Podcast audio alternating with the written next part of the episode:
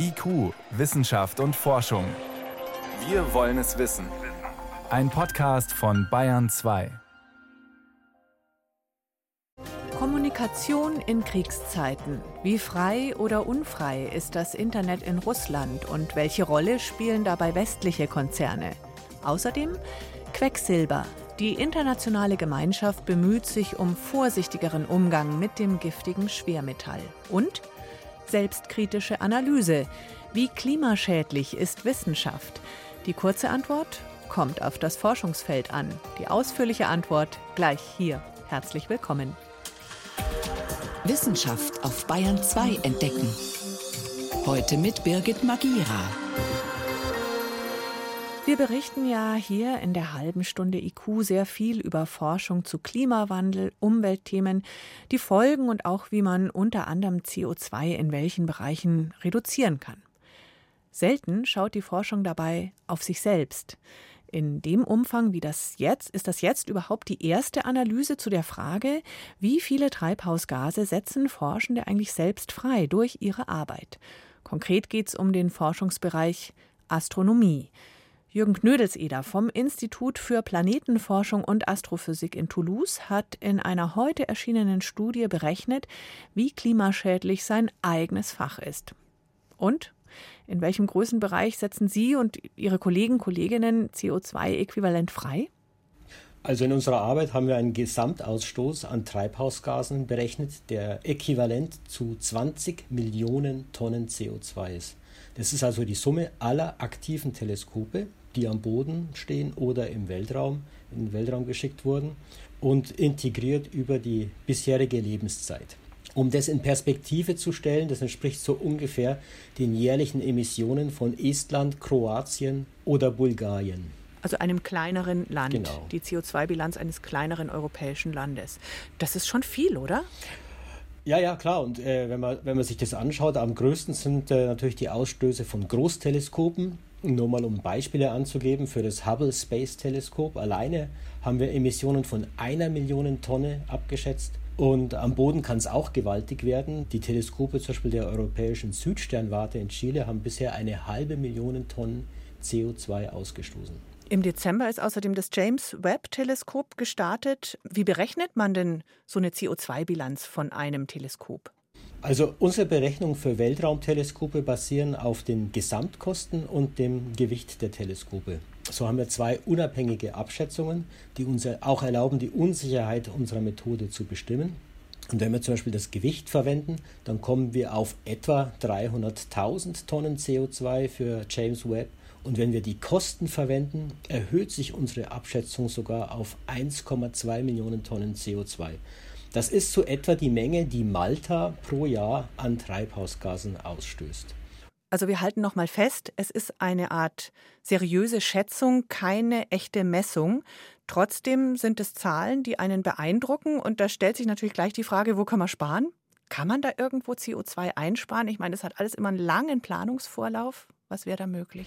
Es ist klar, es ist kompliziert, aber ich meine, die großen Emissionstreiber von astronomischen Teleskopen und Satelliten sind eigentlich genau die gleichen wie in der Wirtschaft im Allgemeinen. Und dann sind natürlich auch die Einsparoptionen genau die gleichen. Das heißt zum Beispiel Verwendung von regenerierbaren Energiequellen, um die Teleskope zu betreiben, weniger Lufttransporte, elektrische Fahrzeuge, längere Verwendung zum Beispiel von Computern und so weiter.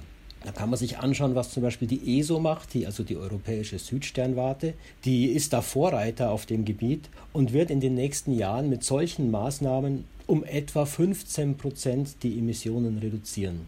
Das Problem ist nur, dass 15 Prozent nicht ausreichen. Wir brauchen eine Reduzierung um 50 Prozent, wenn wir noch eine Chance haben wollen, die Temperaturerhöhung auf 1,5 Grad zu beschränken. Und dann baut da die ESO auch gerade noch ein neues Teleskop und die zusätzlichen Emissionen dieses neuen Teleskops werden leider alle Reduzierungsanstrengungen zunichte machen. So, jetzt könnte man sagen, zumindest aus einer Ecke, wo man sich nicht so sehr für Astronomie interessiert, ja, dann lassen wir doch die Forschung und schicken vielleicht weniger Teleskope hoch und wer braucht schon Erkenntnisse über Planeten, wenn wir nicht mal unseren eigenen gerettet bekommen? Jetzt mal provokant formuliert. Also Sie graben sich gerade selber das Wasser ab, oder? Natürlich tut's weh und es freut sich ja auch niemand drüber, wenn er nicht mehr so weitermachen kann wie bisher. Das sind wir natürlich auch nur Menschen. Aber ich meine, man muss natürlich der, der Realität auch mal ins Auge schauen. Ich meine, viele meiner Kollegen zum Beispiel erkennen die Dringlichkeit des Klimawandels, aber so richtig ändern wollen sie dann doch auch nichts. Da höre ich immer, dass es natürlich noch viel schlimmere Klimasünder gibt als die Astronomen. Da haben die auch völlig recht.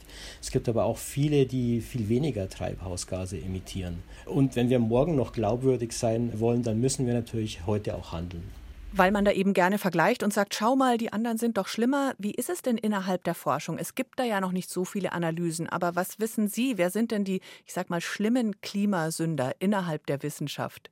Natürlich, ich meine, alle Forschungsbereiche, die, die viel Einrichtungen und Anlagen brauchen, haben einen, einen großen Fußabdruck. Also zum Beispiel so ein Teilchenbeschleuniger? Ja, genau, da liegen Sie völlig richtig. Zum Beispiel der Teilchenbeschleuniger, der in Genf zum Beispiel existiert, der stößt jährlich, wenn er am Laufen ist, 200.000 Tonnen CO2 aus oder das Äquivalent dazu nur um die Detektoren zu kühlen. Da ist noch gar nicht mal die Energie mit reingerechnet oder die Materialien. Das sind also immense Größen und äh, ähnliche Beispiele gibt es in der Materialforschung, der Energieforschung oder sogar der Agronomie. Es gibt also viele Bereiche, die halt einfach noch ihre Analyse machen müssen, um wirklich festzustellen, was denn die großen Posten sind, die wir jetzt angehen müssen.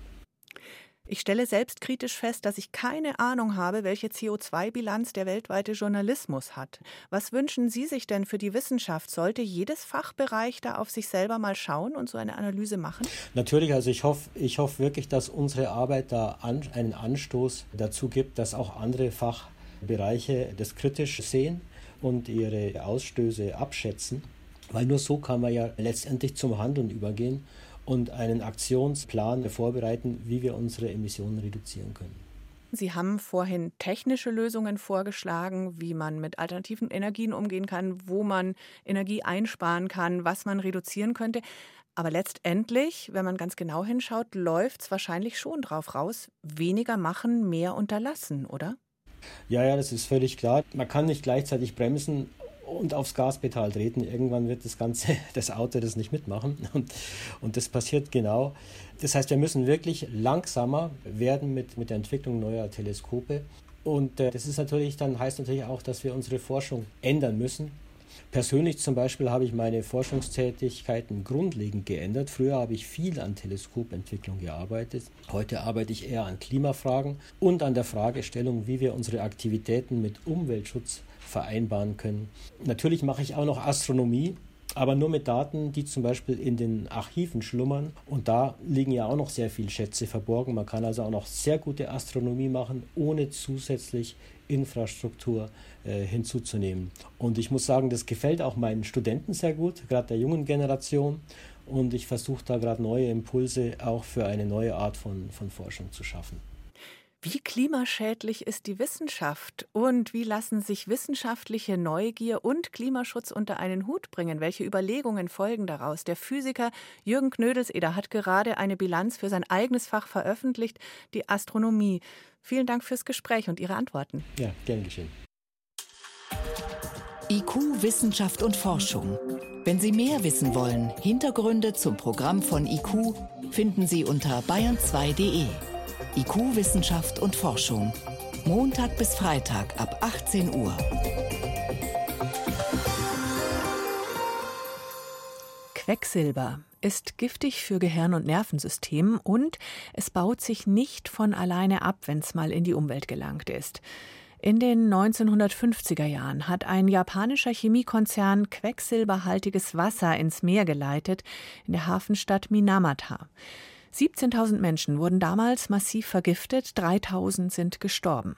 Die Vereinten Nationen haben sich deshalb später auf das sogenannte Minamata-Übereinkommen geeinigt. Vor einigen Jahren ist es in Kraft getreten und heute hat dazu die vierte Vertragsstaatenkonferenz begonnen. Weltweit und auch hier bei uns ist noch viel zu tun gegen Quecksilber. Etwa 2500 Tonnen pro Jahr. So viel Quecksilber gelangt in die Umwelt, schätzen Experten. Das ist viel zu viel. Schon Milligramm von Verbindungen des Schwermetalls können vor allem das Nervensystem schädigen. 2017 ist ein internationales Übereinkommen in Kraft getreten mit dem Ziel, das Freiwerden von Quecksilber einzudämmen. Ein Thema auf der vierten Vertragsstaatenkonferenz sind Leuchtstoffröhren und sogenannte Energiesparlampen. All diese Beleuchtungssysteme beruhen auf Fluoreszenz und enthalten Quecksilber. Das hat physikalische Gründe und muss so sein. Inzwischen sind diese Lampen nicht mehr effizient. Ihre Technik stammt aus den 1930er Jahren. Das ist also ein fast 100 Jahre altes Verfahren, um Licht zu erzeugen. Mittlerweile sind wir weiter, denn es gibt die LED. Sie braucht viel weniger Energie, ist verlässlicher und von besserer Qualität. Sagt Mike Scholand von der Nichtregierungsorganisation Clean Lighting Coalition. Sie ist einer von rund 200 Interessenverbänden, die sich dafür einsetzen, dass weltweit keine quecksilberhaltigen Lampen mehr produziert werden.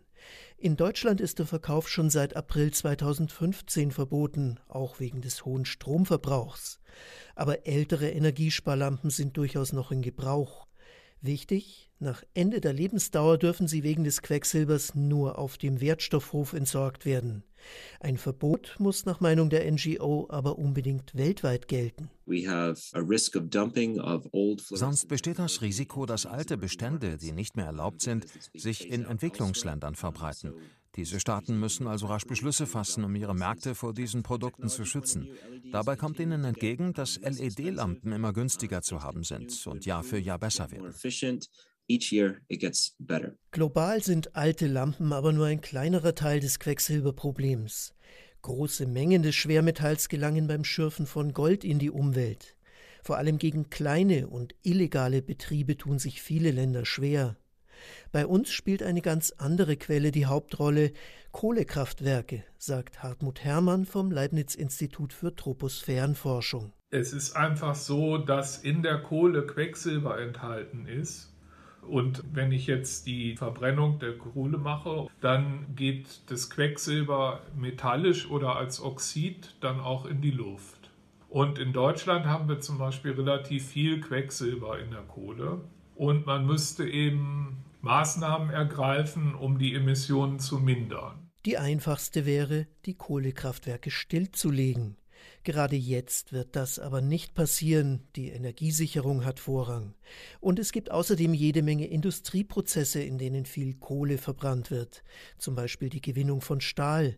Bis hier alle Betriebe auf grünen Wasserstoff umgestellt haben, wird es Jahrzehnte dauern.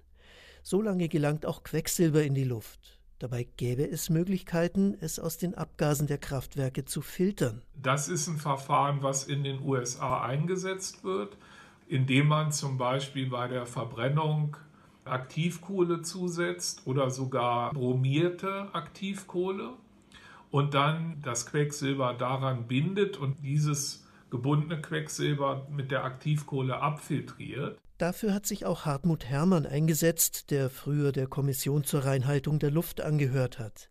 Er war zu einer Anhörung des Bundesumweltausschusses eingeladen. Wo es aber hier jetzt in Deutschland hieß, das wäre sehr aufwendig und würde eben sehr große Kosten verursachen für die Laufzeit der Kohlekraftwerke, die wir noch haben, was noch ungefähr 15 Jahre sind.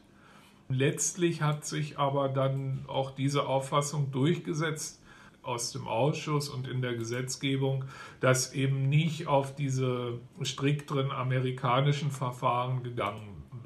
Weltweit sind Kohlekraftwerke für ein Viertel des Quecksilbers verantwortlich, das in die Umwelt gelangt, aber nie wieder verschwindet, weil es nicht abgebaut wird. Auch Deutschland ergreift längst nicht alle Möglichkeiten, die Freisetzung des tückischen Schwermetalls zu stoppen. Quecksilber in der Umwelt ein nach wie vor nicht gelöstes Problem. Helmut Nordwig war das hier in Bayern 2 um genau 18.18 Uhr. 18. Bayern 2. Wissenschaft schnell erzählt. Das macht heute Sebastian Kirschner und los geht's mit Medizin, die leider krank macht.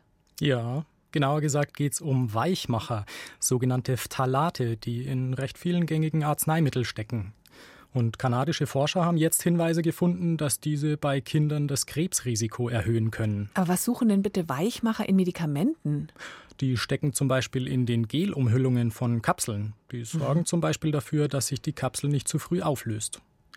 Laut Bundesumweltamt nehmen wir aber meist so wenig von diesen Weichmachern auf, dass die eigentlich gesundheitlich unbedenklich sein sollten. Jetzt klingt aber womöglich höheres Krebsrisiko bei Kindern schon irgendwie bedrohlich. Wie schlimm ist es? Ja, das Ganze ist nicht ohne. In der Studie stieg das Risiko für Lymphdrüsenkrebs ums Doppelte, für Knochenkrebs sogar ums Dreifache. Trotzdem sagen die Wissenschaftler, ein direkter Zusammenhang zu Krebs ist mit der Studie noch nicht bewiesen.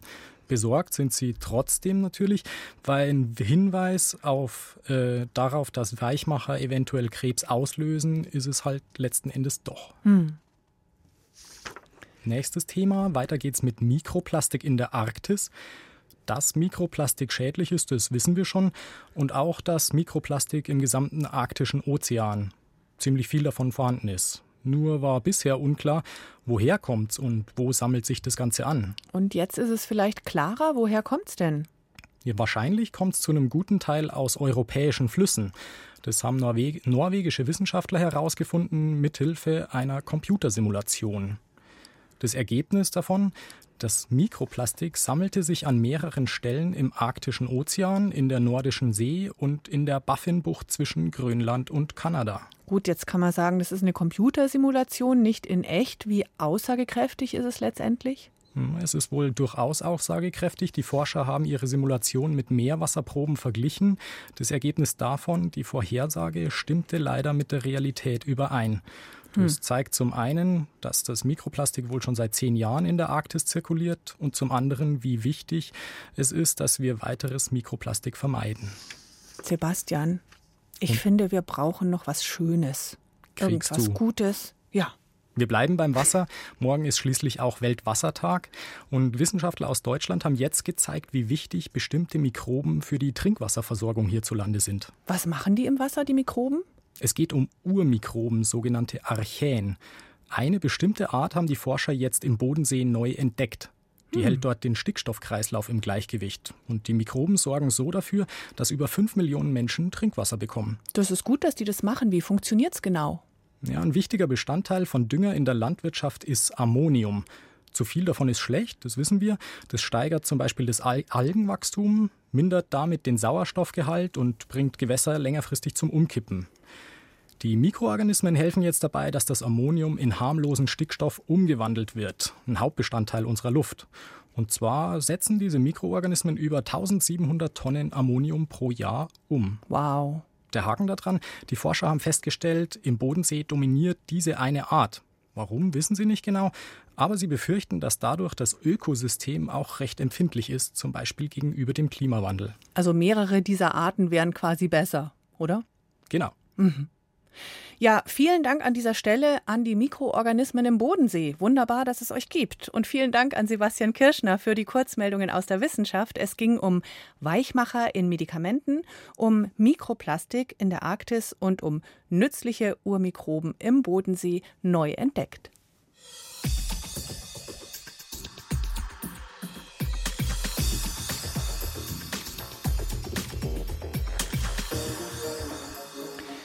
Die Wahrheit, die stirbt im Krieg zuerst, heißt es. Weniger poetisch könnte man auch sagen, der freie Fluss von Informationen ist in diesen Zeiten schwieriger als sonst. In Russland sind viele Internetseiten und Social-Media-Anbieter nicht erreichbar. Das liegt zum einen an den russischen Behörden, aber auch an Sanktionen, die die Europäische Union und die USA gegen Russland verhängt haben. Internationale Netzdienstleister übermitteln deshalb Daten aus bestimmten russischen Netzwerken nicht mehr vollständig. Frage an meinen Kollegen Peter Welchering. Kann man sagen, dass es also auch westliche Unternehmen sind, die das russische Netz abschotten vom großen Rest?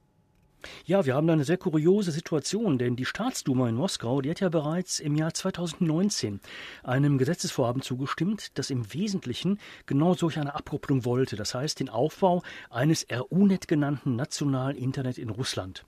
Und was die russische Regierung bisher nicht geschafft hat, das setzen jetzt tatsächlich amerikanische und europäische Internetcarrier um. Also Internetcarrier, das sind die Leute, die dafür sorgen, dass die Datenpäckchen mit unseren Mails, Fotos, Videos zwischen den unterschiedlichen Ländern und Netzen transportiert werden. Hm. Das heißt, die entsprechenden Router sind blockiert oder abgeschaltet. Also da gibt es jetzt nach Russland überhaupt keine Anbindung mehr ans internationale Internet. So massiv ist es nicht, obschon es gibt erhebliche Einschränkungen, aber einige Verbindungen sind noch offen.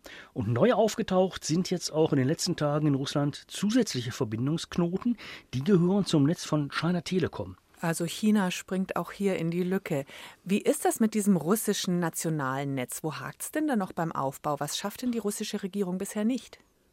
Im Wesentlichen haben die Widerstand, weil ihre Internetprovider natürlich nach wie vor mit westlichen Geschäftspartnern Geschäfte machen wollen.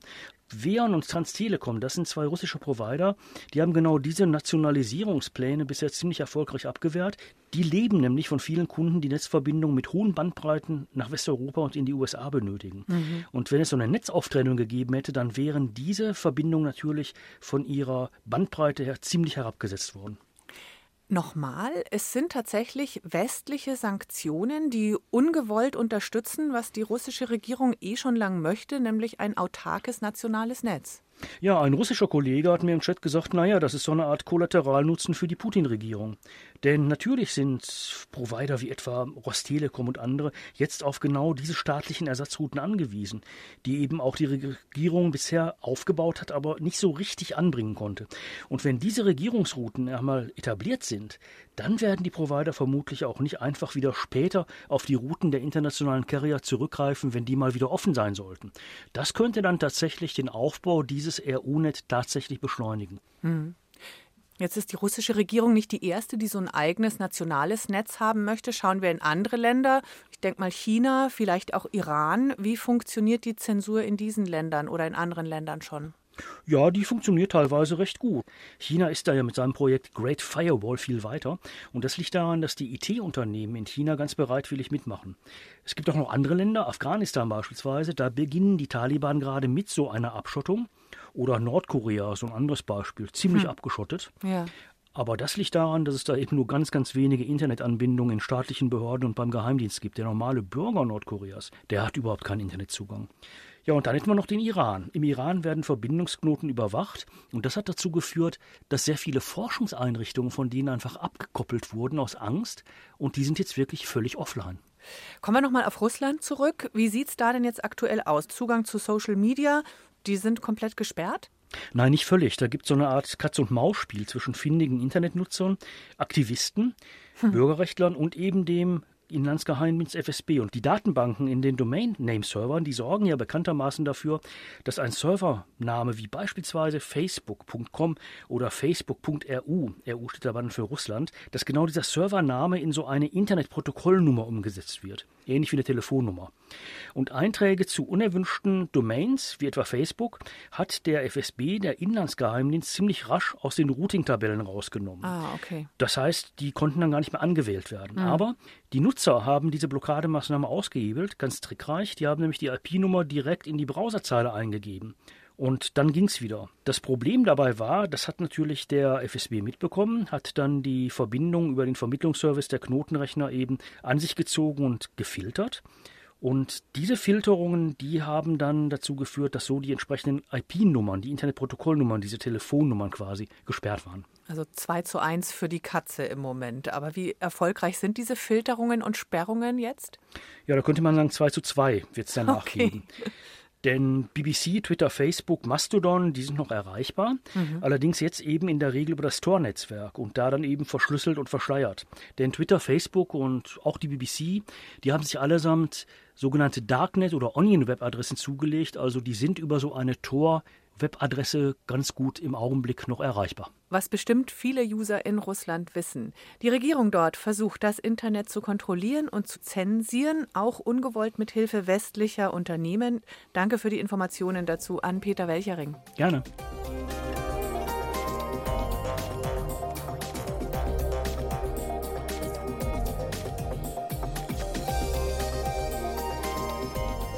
Und schon ist eine halbe Stunde IQ wieder rum. Danke fürs Zuhören, sagt Birgit Magira.